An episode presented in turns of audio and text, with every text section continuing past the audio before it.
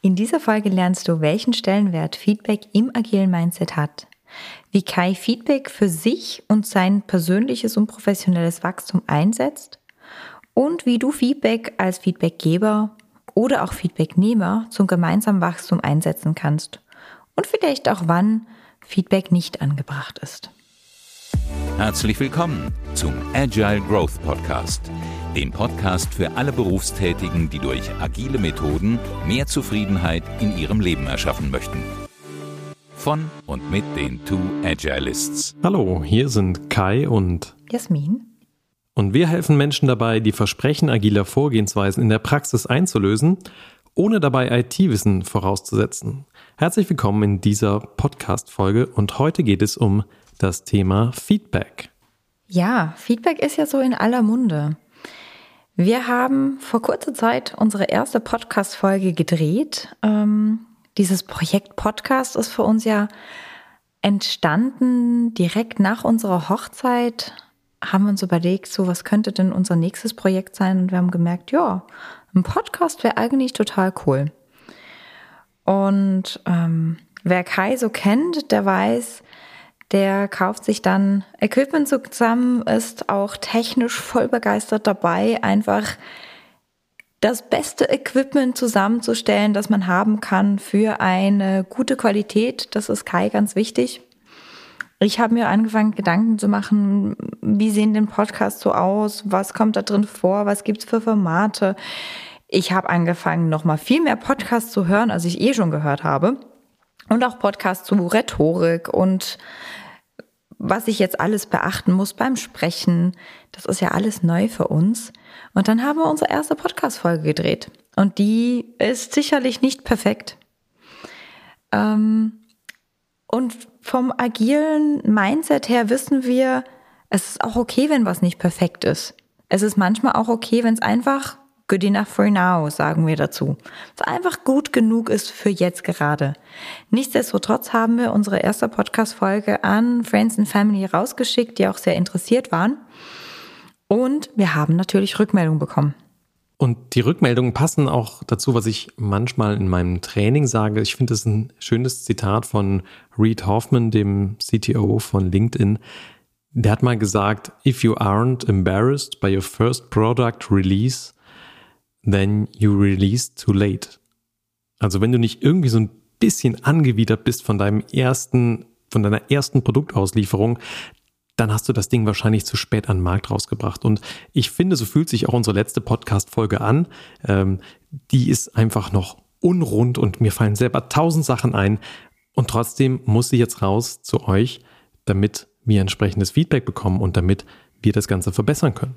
Und genauso hilfreich, wie jetzt dieses erste Feedback war, hm, genauso sehr hat es uns fast gehindert, diese erste Podcast-Folge rauszuschicken.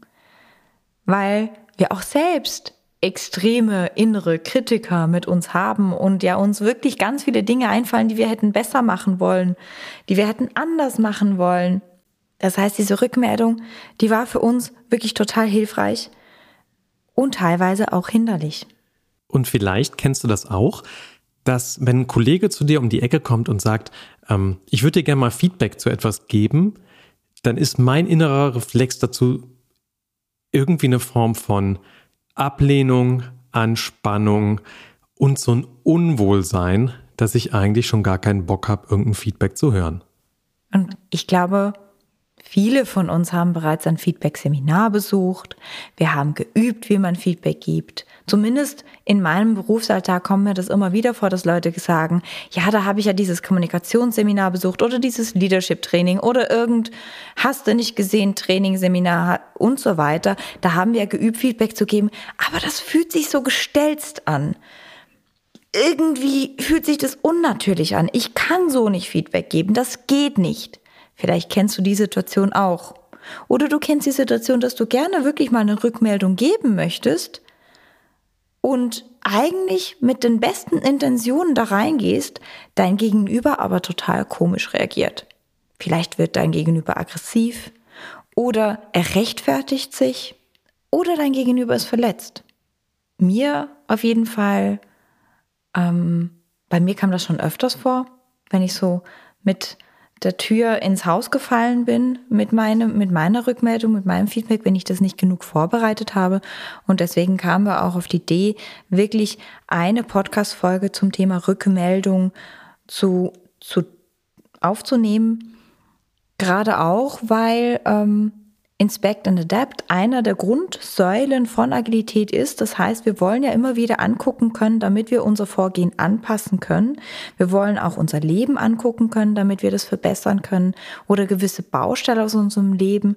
Und ähm, zum Angucken gehört zum einen natürlich die Selbstreflexion, aber zum anderen gehört es halt auch wirklich dazu, sich Rückmeldung einzuholen. Und Rückmeldung einholen, wenn ich das aktiv mache, kann das schon wehtun. Wenn die jetzt passiv auf mich zukommt, diese Rückmeldung, dann kann die nochmal mehr wehtun. Aber ohne Rückmeldung kriegen wir auch kein Wachstum. Und ich möchte euch noch eine ganz kurze Geschichte erzählen. Ähm, Kai und ich waren letztes Wochenende auf einem Paarwochenende. Wir machen da auch immer mal wie eine Paar-Retrospektive, wo wir, wo wir in die Reflexion gehen, als Einzelperson, aber auch als Paar. Aber an diesem Paarwochenende habe ich Kai auch einfach mal gefragt, du, was bin ich denn gerade für eine Partnerin für dich? Wie geht's dir denn gerade in unserer Partnerschaft, weil ich da diese Rückmeldung wollte?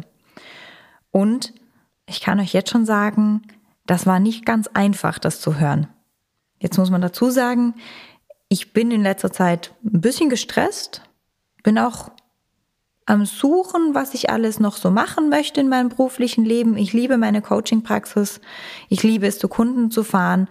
Ähm, ich merke aber auch, dass ich nebendran noch irgendwas was möchte, ob das jetzt dieser Podcast ist oder oder ob ich mehr Richtung Workshops, noch Trainings, noch was machen möchte. Ich weiß es noch nicht so ganz genau. Da bin ich am Suchen und ich merke, das stresst mich und das hindert mich auch daran, ein wirklich guter Partner zu sein teilweise.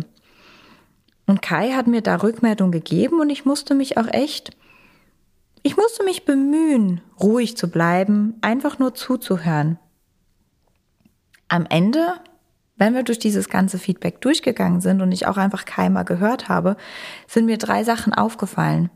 Es hat mir zum einen ein unglaublich gutes Gefühl dafür gegeben, wo stehe ich gerade und wie sieht mich mein Partner.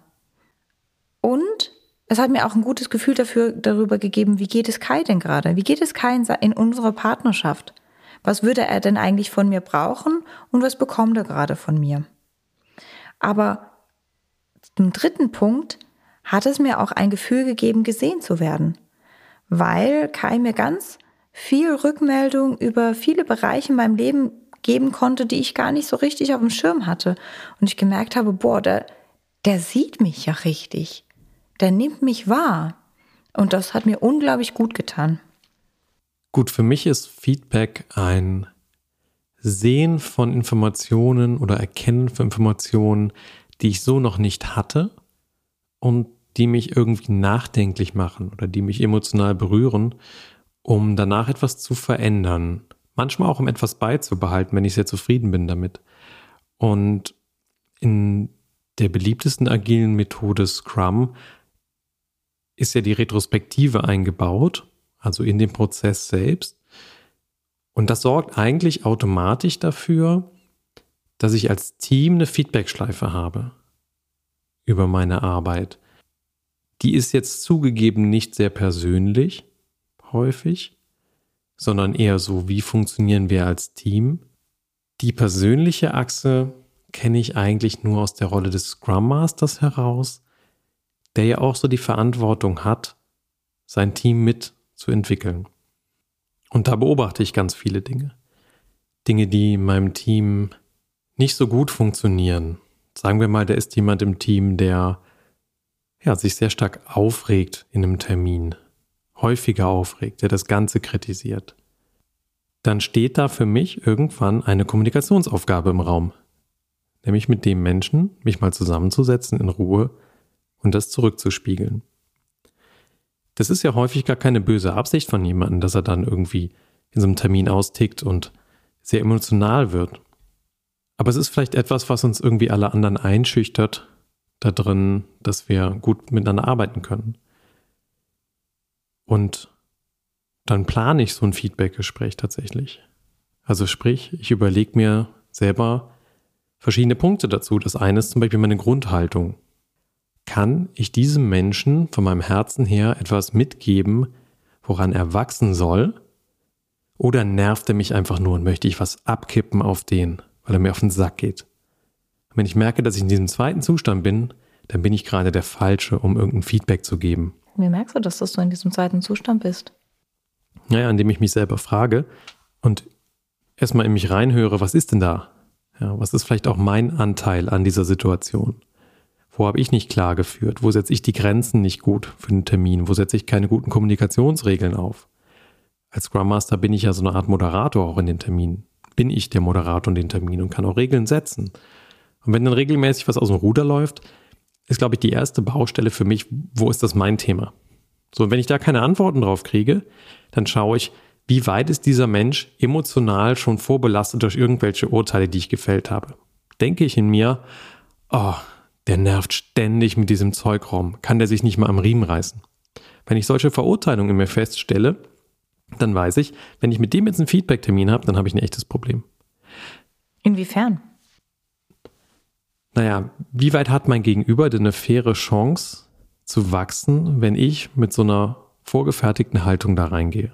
Das heißt, eigentlich sollte ich nur da Feedback geben, wo ich Sympathien verspüre und nicht da, wo ich Antipathien verspüre. Wenn ich das jetzt so richtig ähm, summiere. Naja, da, wo ich Sympathien verspüre, habe ich meistens nicht mehr das Bedürfnis, Feedback zu geben.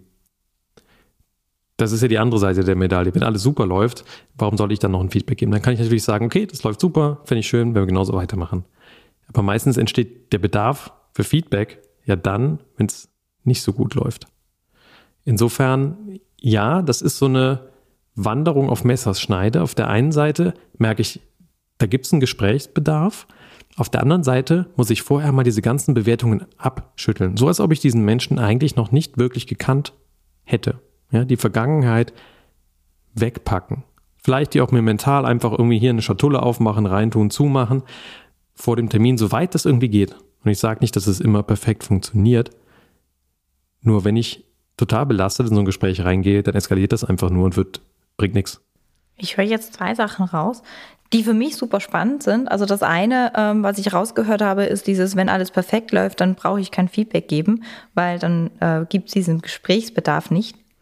Ich möchte das einfach einmal ganz kurz nur aufgreifen. Ich möchte nachher auf einen anderen Punkt ähm, ähm, eingehen. Aber wenn wir darüber reden, wie etabliere ich überhaupt eine Feedback-Kultur? Jetzt komme ich ja aus der Psychologie raus. Ich habe einen großen Hang zu positiver Psychologie. Ich mag diese Strömung in der Psychologie gerne.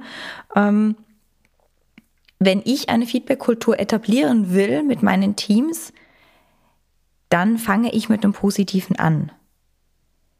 Das heißt, ich, wenn ich Scrum Master bin oder wenn ich agile Coach bin und eine Feedback-Kultur etablieren möchte, dann leite ich meine Teams wirklich meistens dazu an, sich positiv Feedback zu geben und das Negative mal wegzupacken.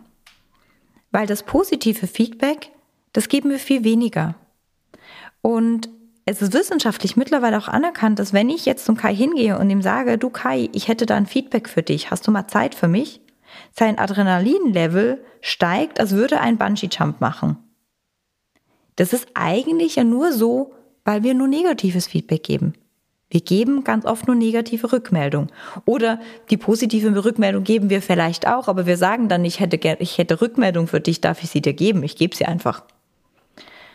Das heißt, wenn ich mit meinen Teams arbeite, dann arbeite ich auch ganz oft damit, dass wir wirklich anfangen mit positiver Rückmeldung, mit dem Verstärken des Positiven, mit konstanter positiver Rückmeldung. Dann ist es nämlich auch einfacher, dann irgendwann mal die negativen Punkte reinzuflechten, wenn die denn überhaupt noch Bestand haben. Ganz oft lösen sich negative Punkte auf, wenn ich das Positive überbetone. Das merken wir auch ganz oft mit unseren Kindern. Also wenn wir wirklich ein Problem mit unseren Kindern haben, wo wir sehr ins Negative rutschen, dann wird es zum großen Problem. Wenn wir dann anfangen, das Positive überzubetonen, dann folgen sie ganz oft in ihren Handlungsmustern dahin, wo wir sie auch haben wollen. Oder? Ja, ich bin da so ein bisschen hin und her gerissen. Ich finde, ich kenne dieses Feedback-Sandwich, um da mal so ein Format zu nennen. Da machst du erst irgendwie, sagst du was Nettes, danach schmierst du dem anderen wirklich aufs Brot, worum es geht, und danach versuchst du es nochmal mit einer netten Schlusskurve rumzukriegen.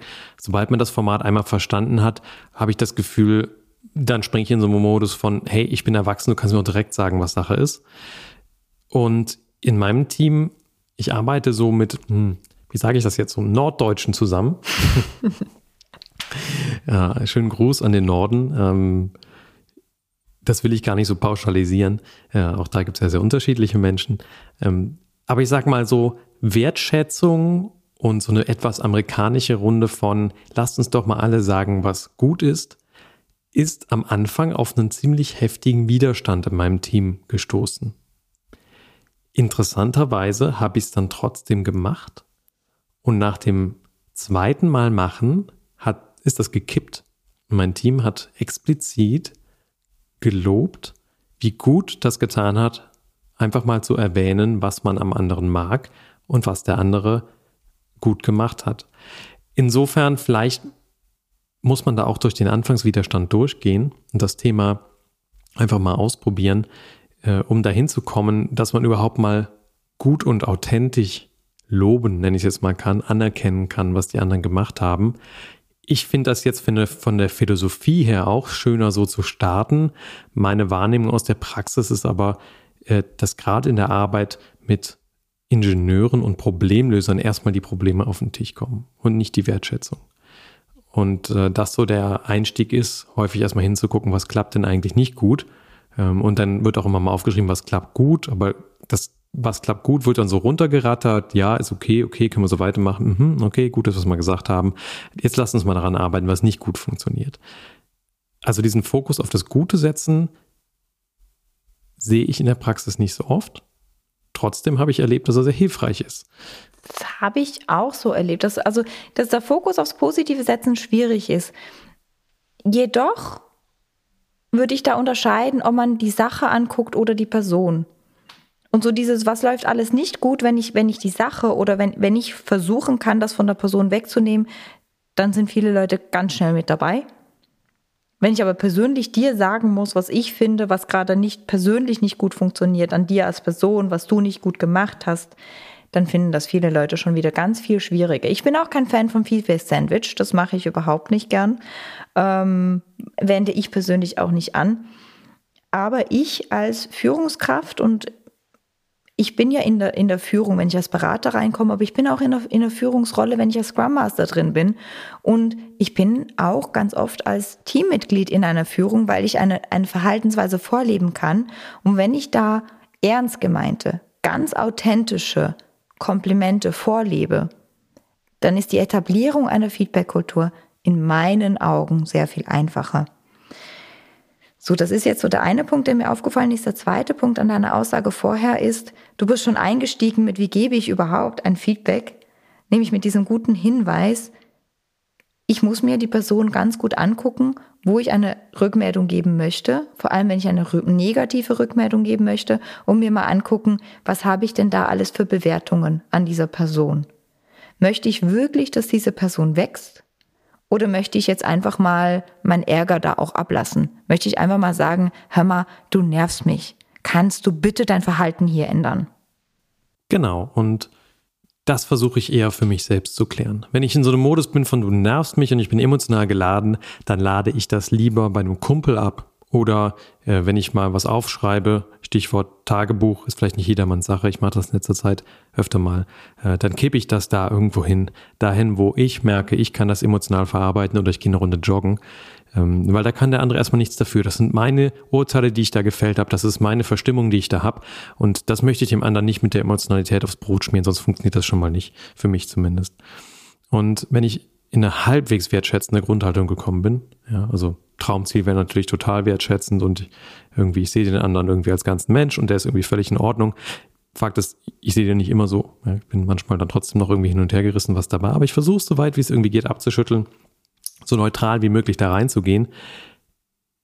Und dann mache ich eigentlich drei Schritte, um Feedback zu geben, wenn ich in dieser Haltung bin. Das erste ist, ich beschreibe eine Wahrnehmung, also Dinge, die auch eine Kamera hätte filmen können, etwas, was ich konkret sehe, was ich konkret erlebt habe. Zum Beispiel in den letzten drei Dailies hast du dich immer ähm, zum Zeitpunkt nach 15 Minuten exakt aus der Videokonferenz ausgeklinkt, ohne Tschüss zu sagen, einfach raus Das ist erstmal eine konkrete Beobachtung. Da ist auch keine Wertung drin. Das ist einfach so passiert, wenn es denn so passiert ist. Dann ist der zweite Schritt für mich nach der Beobachtung, die Wirkung auf mich zu benennen. Wie geht es mir damit? Also das stimmt mich irgendwie säuerlich, weil ich habe das Gefühl, auch nach 15 Minuten werden noch ein paar wichtige Sachen besprochen. Ja, das Timeboxing ist vielleicht nicht optimal, was wir in unserem Termin machen, ähm, aber auf mich wirkt das respektlos und dann noch einen Wunsch zu äußern. Das wäre der dritte Schritt. Also den Wunsch, jetzt einfach mal konkret darüber zu sprechen, was stinkt dir eigentlich an diesem Termin, um den optimieren zu können. Oder dazu einzuladen, in der Retrospektive das Ganze zu besprechen. Mit allen anderen. Und wenn ich da diese drei Schritte lang gegangen bin, dann ist das Wichtigste, was ich dann tun kann, dem anderen zuhören, zuhören, zuhören und nochmal zuhören und dann zu paraphrasieren, also zurückzugeben an den anderen, was habe ich eigentlich von dir verstanden, was du mir gerade gesagt hast zu dieser Situation. Und aus der Praxis heraus muss ich sagen, ich höre da verdammt oft nicht richtig zu. Zwei Drittel der Fälle kommt auf meine Rückfrage, nach meinem Wiederholen habe ich dich richtig verstanden? Kein Okay. Das heißt, du würdest paraphrasieren. Das üben wir ja bei uns in der Beziehung auch ganz oft, weil wir gemerkt haben, das ist echt schwierig. Du paraphrasierst und du fragst den anderen dann wirklich, habe ich dich so richtig verstanden? Und du forderst von deinem Gegenüber ein, dass er Ja oder Nein sagt. Genau, ich fasse zusammen, was ich vom anderen verstanden habe und frage dann, habe ich dich darin richtig verstanden? Und erst wenn der andere mir sagt, ja, das ist so, kann ich weitergehen. Denn, hm, schade, menschliche Kommunikation ist irgendwie relativ lückenreich, relativ viele Missverständnisse. Selbst wenn ich richtig paraphrasiert habe, habe ich den anderen wahrscheinlich nur zu Bruchteilen verstanden. Aber das Ding kann ich da ausmerzen an der Stelle. Und ich finde, wenn es um so einen Feedbackpunkt geht und ich dem anderen da schon ein gewisses Thema auf den Tisch lege, was ich vorbereitet habe, dann verdient der andere auch meinen Respekt, dass ich wirklich zuhöre und wirklich verstehe, was mein Gegenüber da beschäftigt. Und dann können wir danach gucken, ob es noch eine gemeinsame Lösung gibt Häufig möchte ich in diesem Gespräch gar nicht die Lösung finden, sondern lass das einfach da stehen und komme zu einem späteren Zeitpunkt dann nochmal darauf zurück. Denn in dem Termin selbst, du hast eben gesagt, das ist wie Bungee-Springen. Ich merke, das Ego macht zu, die Leute machen zu, wenn das äh, zu, zu hart kommt. Ähm, und dann kann keiner mehr so richtig konstruktiv arbeiten. Dann ist die Kreativität weg. Und dann finde ich, nachdem man sich da verstanden hat, mal zugehört hat, lasse ich das Thema einfach total gerne einfach mal sacken und komme später drauf zurück. Also ein paar Tage später, ein paar Wochen später, je nachdem, was das für ein Kontext ist, um dann nochmal einfach nachzufragen, hey, nach unserem Gespräch, ist dir da noch irgendwas eingefallen? Hast du da noch Ideen zu gehabt? Und dann nochmal zu gucken und ja, vielleicht kommen da welche, vielleicht nicht. Das heißt aber auch, also wenn ich jetzt so an meine Feedback-Schulungen zurückerinnere, ganz oft ist es ja dieses, bereite dein Feedback vor und der Feedbacknehmer ähm, der hört sich das an und sagt dann Danke und damit ist es auch zu Ende. Das heißt, du würdest es nicht so machen oder du machst es in der Praxis nicht so. Ja, ich finde das ganz schwierig, das einfach mit einem Danke irgendwie runterzuschlucken, wenn man das Feedback bekommen hat, weil ich empfinde in dem Moment als Feedbacknehmer da keine Dankbarkeit. Ich habe eher das Gefühl, geh mir nicht auf den Nerv mit dem, was du mir jetzt sagst. Du greifst gerade mein Selbstkonzept an. Ich will das nicht so nah an mir ran haben. Und da kann ich jetzt noch dreimal nicht Danke für sagen. Ähm, das ist für mich zu früh, mich dafür zu bedanken. Das ist was, was emotional viel, viel später, nach Tagen, nach, nach Wochen vielleicht mal passiert, dass man sagt, hey, das, was du damals gesagt hast, ich glaube, du hast irgendwie recht gehabt. Äh, jetzt mit ein bisschen Abstand kann ich das auch so sehen. Aber im Moment selbst einfach Danke zu sagen, finde ich zu viel verlangt von meinem Gegenüber. Okay. Du hast jetzt eine Methode beschrieben, wie man Feedback geben kann. Also die Methode geht darum, dass man zuerst mal einfach guckt, was ist meine Haltung dem Feedbacknehmer gegenüber, sich da auch freiräumt von früheren Bewertungen, wenn man das kann, sich freiräumt von, von Emotionalität, dass man dann eine Wahrnehmung beschreibt, die man auch mit einer Kamera filmen kann, das heißt eine Tatsache, dann die eigene Wirkung, also die eigenen Emotionen da drin beschreibt, was bewirkt das bei mir, was löst das bei mir aus, warum sage ich dir das überhaupt? Und als vierter Punkt auch noch den Wunsch äußert, was würde ich mir denn wünschen? Und dann gibst du dem Feedbacknehmer auch nochmal die Plattform zu äußern, nachzufragen, irgendwas zu sagen. Und paraphrasierst das. Gibt, hat diese Methode einen Namen? Ich würde jetzt, ich kenne jetzt keinen offiziellen Namen dafür. Ähm, die ist mit Sicherheit abgeleitet von gewaltfreier Kommunikation. Vielleicht äh, ist der das, also dir ist das sicher ein Begriff, vielleicht auch ähm, dir als unser Zuhörer. Gewaltfreie Kommunikation. Da geht es ja so darum, Ich-Botschaften auszusenden, ähm, also mehr von meiner Warte auszusprechen und nicht so übergriffig in den anderen äh, rein zu kommunizieren, könnte man vielleicht sagen. Und ähm, weil das eben das Ego auf den Teppich holt und dann auch die ganze Aggression und das Zumachen passiert, sobald man etwas über den anderen sagt, was irgendwie so übergriffig ist. Ich bin jetzt nicht so ein Hardcore-Freund von nur gewaltfrei kommunizieren, auch wenn es ein bisschen komisch äh, klingt. Ich finde, manchmal ist eine gezielte Provokation auch irgendwie notwendig und schön in unserer äh, Arbeitswelt, weil es setzt auch Energie frei. Ähm, wenn äh, du mich hin und wieder, Jasmin, äh, provozierst in unserer Beziehung, indem du mal sagst, du und du übernimmst da keine Verantwortung für, ähm, dann ähm, nervt mich das zwar in dem Moment, aber in der langen Achse ist es dann doch wieder hilfreich. Insofern, ähm, ja, das ist ein Kommunikationsstil und den benutze ich auch manchmal. Ich finde, dass so ein Feedback-Format sich ein bisschen wie Fahrradfahren mit Stützrädern anfühlt. Das ist erstmal nicht ganz natürlich. Auch das Vorbereiten ist ein bisschen seltsam. Und wenn ich an das erste Gespräch dieser Natur denke, das ich hatte, dann war das Feedback meines Gegenübers, nachdem ich dann erzählt habe, was ich wahrgenommen habe, was das in mir auslöst und was ich mir wünsche, kam die erste Reaktion, Hast du eine Kommunikationsschulung besucht? das heißt, das ist ganz schön in die Hose, dein Feedback da. Nee, ist es nicht. Äh, das war zwar die erste Rückmeldung und ich habe dann einfach geantwortet, ähm, ja, ich habe darüber nachgedacht, wie ich dir das sage, weil mir das wirklich wichtig ist, was ich dir gerade gesagt habe. Und nachdem ich das gesagt habe, konnten wir fantastisch damit arbeiten. Und insofern, vielleicht ist das am Anfang, am Anfang ein bisschen hölzern, irgendwann wird es mehr Teil der eigenen Person. Ich merke, dass ich heutzutage viel besser in Ich-Botschaften kommunizieren kann, die sich auch authentischer anhören, weil ich auch gar nicht immer den Anspruch habe, dass mein Gegenüber erkennen muss. Ich freue mich, wenn das mein Gegenüber erkennt, wenn mein Gegenüber davon profitiert, aber ich habe nicht den Anspruch, dass das so sein muss. Und deswegen muss ich auch nicht so übergriffig sein in den Raum des anderen und muss dem da irgendwie eine Wertung aufs Auge drücken. Ähm, sondern wenn er das jetzt gerade erkennen kann und erkennen möchte, dann habe ich ihm ein Feedback gegeben.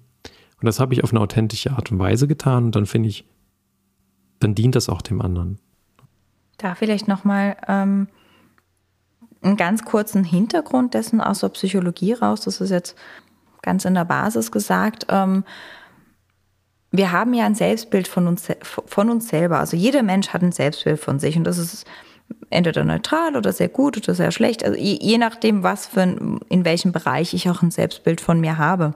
Wenn ich jetzt eine Rückmeldung bekomme, sei die positiv oder negativ, dann muss die zu einem gewissen Maß in mein Selbstbild reinpassen. Das heißt, wenn diese Rückmeldung zu weit abschüssig von dem ist, was ich selber über mich denke, dann werde ich diese Rückmeldung nicht annehmen können.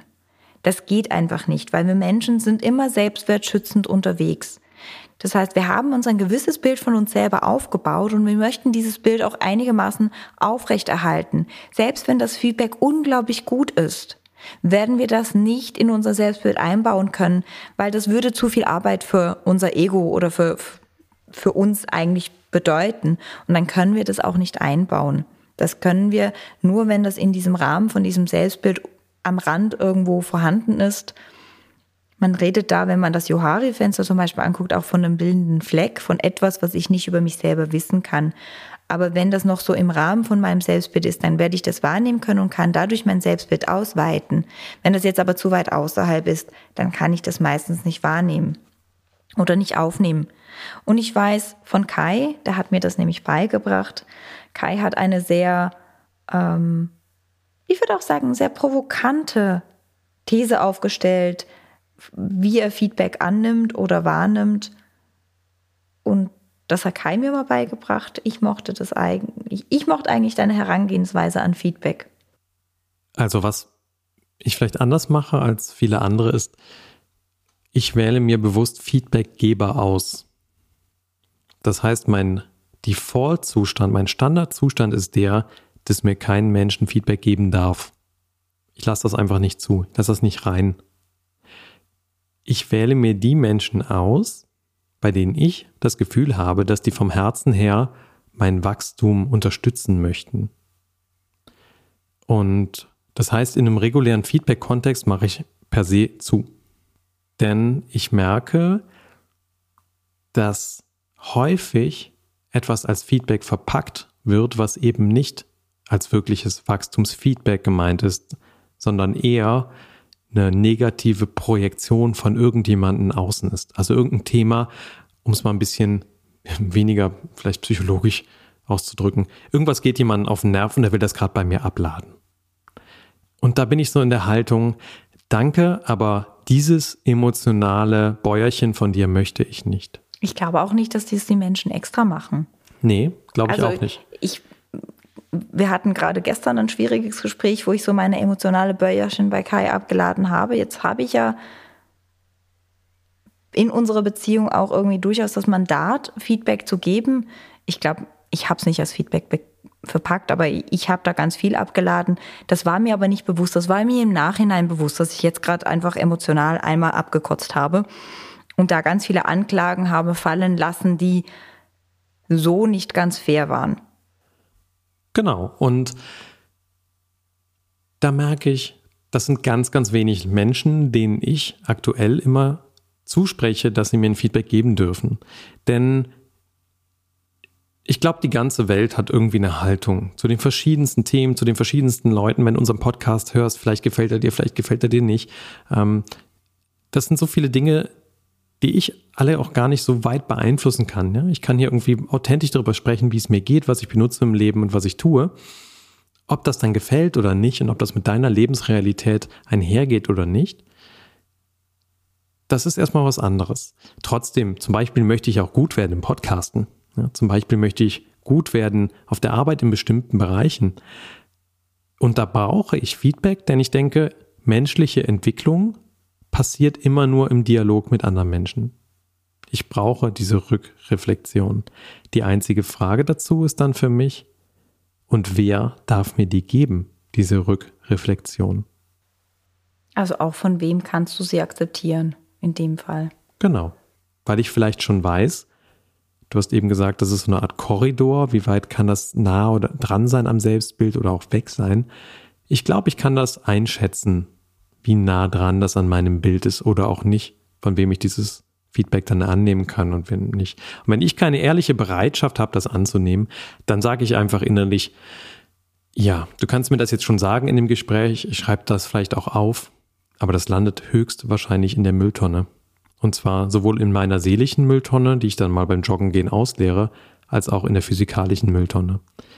Denn wenn ich es eh nicht verarbeiten kann, weil es so weit weg ist von meinem Selbstkonzept oder weil ich meinem Gegenüber nicht zutraue, dass der aus reinem Herzen mir das sagt, dann möchte ich das nicht in mein System lassen.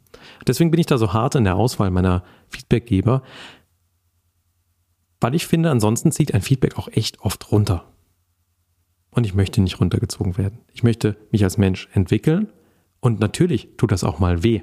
Denn die Feedbackgeber, die ich mir dann auswähle, da sagt ja jetzt keiner, dass die mir nur ein Happy Clappy Feedback geben.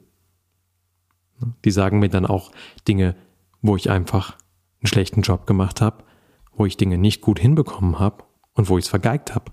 Und das tut dann sogar noch doppelt weh, weil das sind ja Menschen, die ich wirklich schätze und auch ausgewählt habe für den Job. Insofern würde ich sagen, ist es immer noch der wahre Deal, den man damit hat.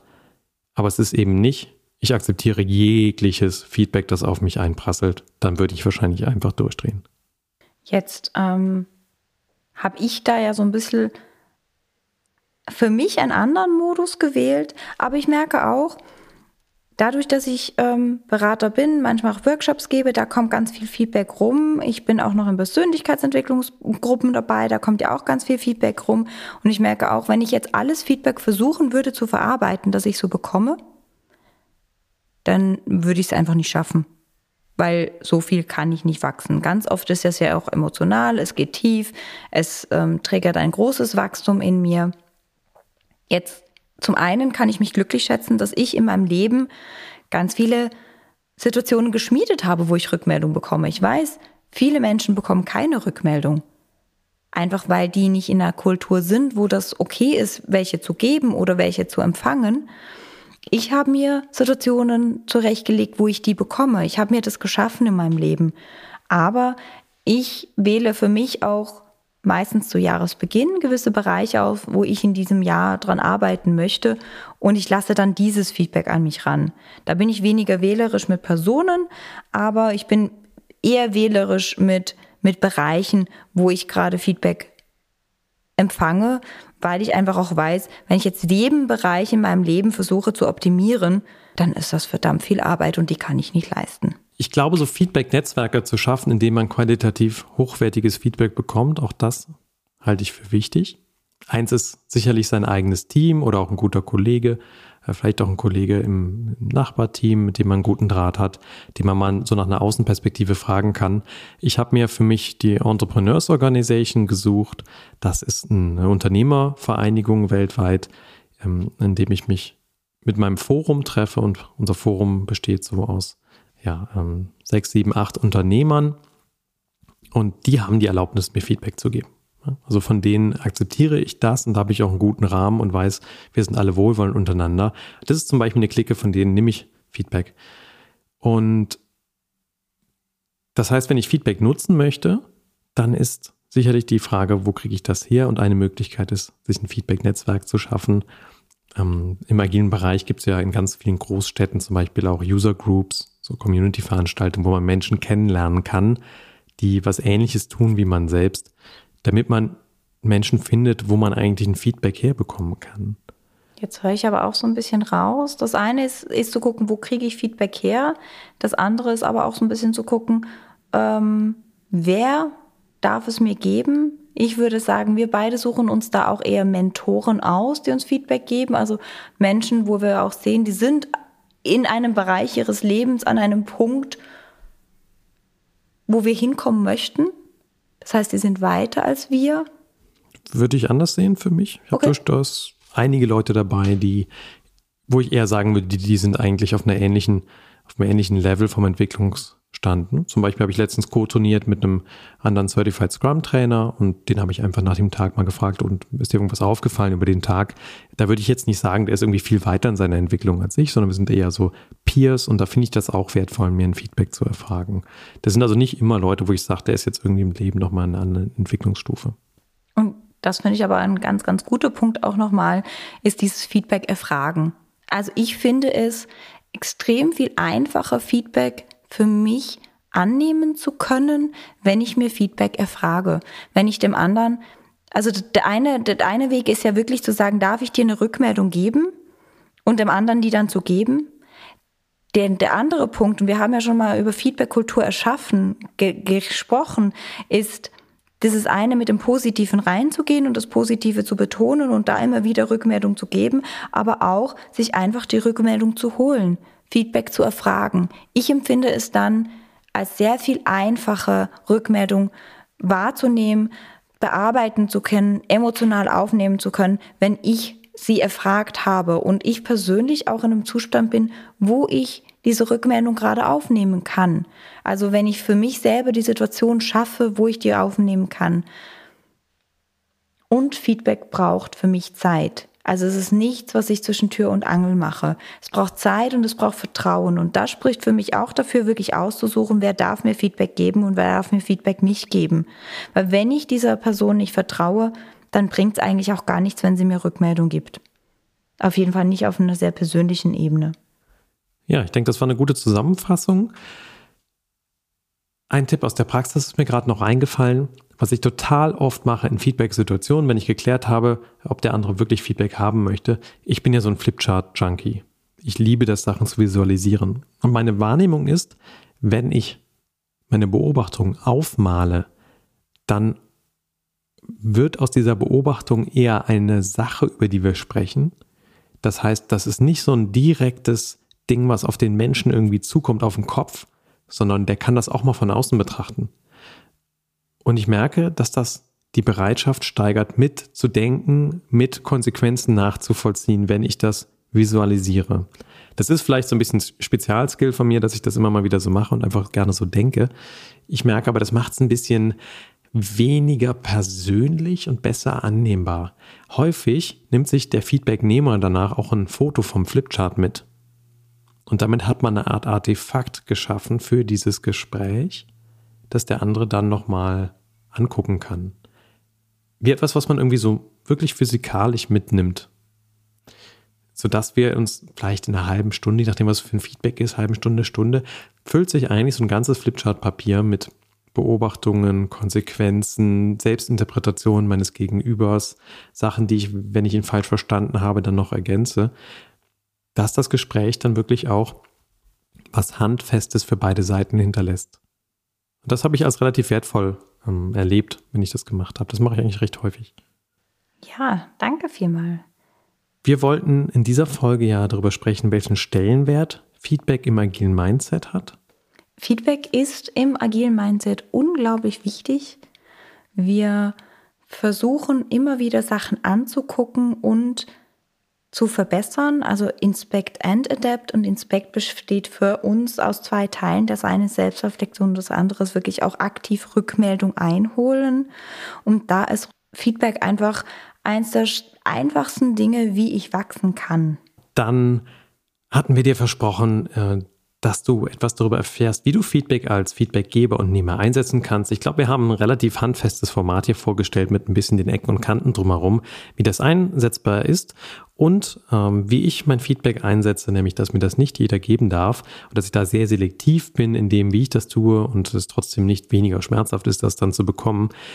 Das war so der dritte Punkt, den wir mit dir teilen wollten in diesem Podcast. Genau, auf der anderen Seite, dass wir uns halt auch einfach aber auch ein Netzwerk erschaffen, wo wir ganz, ganz viel Rückmeldung bekommen können. Wenn dir diese Podcast-Folge gefallen hat, dann freuen wir uns sehr, wenn du unseren Podcast abonnierst. Wir melden uns regelmäßig mit spannenden Themen rund um agiles Vorgehen, Agile und Scrum, sodass du neue Impulse bekommst für deinen Alltag. Bis ganz bald.